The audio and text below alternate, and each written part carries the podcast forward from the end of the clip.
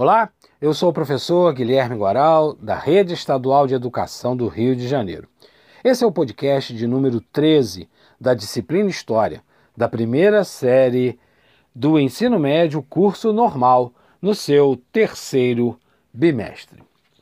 Fechando os podcasts sobre a Constituição de 1824, chama atenção agora por uma característica que vai estar presente nessa Constituição, que é tornar a Igreja Católica, o catolicismo, como a religião oficial do Império Brasileiro.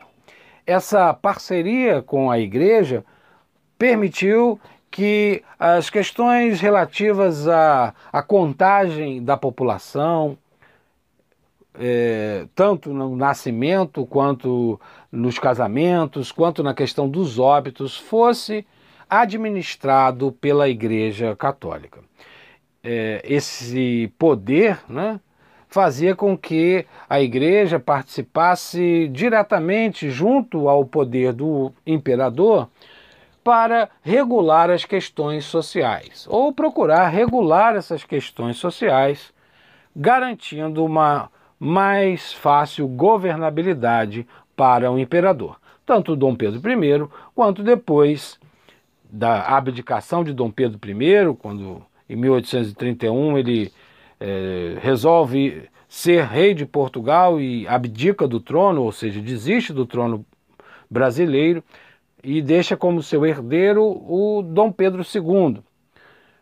Porém, Dom Pedro II era ainda um garotinho, um órfão da nação, né, um lourinho muito simpático, mas com cinco anos de idade não podia assumir o trono com essa idade. Teve que aguardar, completar, é, deveria aguardar completar até os 21 anos, mas aconteceu a chamada, chamado golpe da maioridade. É, com 14 anos ele foi é, coroado imperador do Brasil. Por que essa pressa? Porque durante o período de regência, de 1831 até 1840, quando ocorreu a coroação de Dom Pedro II, aconteceram vários, várias rebeliões regenciais, que a gente chama de. por ter acontecido no período das regências.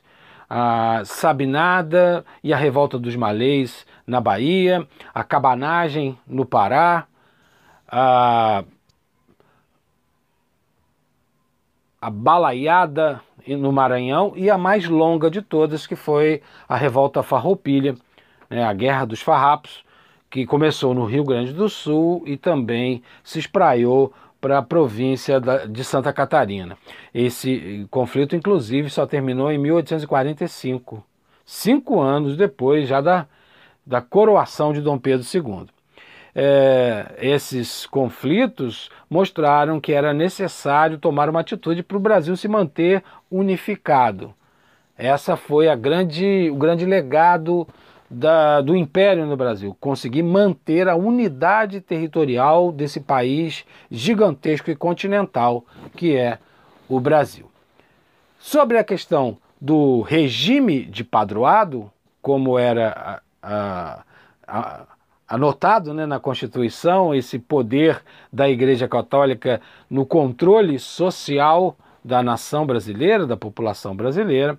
Esse sistema persistiu até a virada né, do século XIX para o XX. Com a instituição da República, esse regime de padroado foi extinto e ao invés do controle social ser realizado pela igreja, ele passou a ser realizado pelo, pelo próprio poder público, a partir dos cartórios.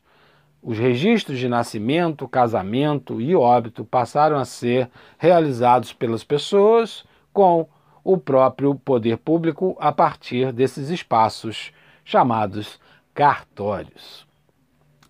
Bem, aqui terminamos esse nosso podcast. Eu espero que você tenha gostado. E se ficou alguma dúvida, você já sabe. Eu sempre estou recomendando isso aqui nos podcasts. Dê mais uma lida no seu material escrito, reveja as videoaulas e pergunte aos seus professores, professoras. Ok? Grande abraço e bons, bons estudos para todos.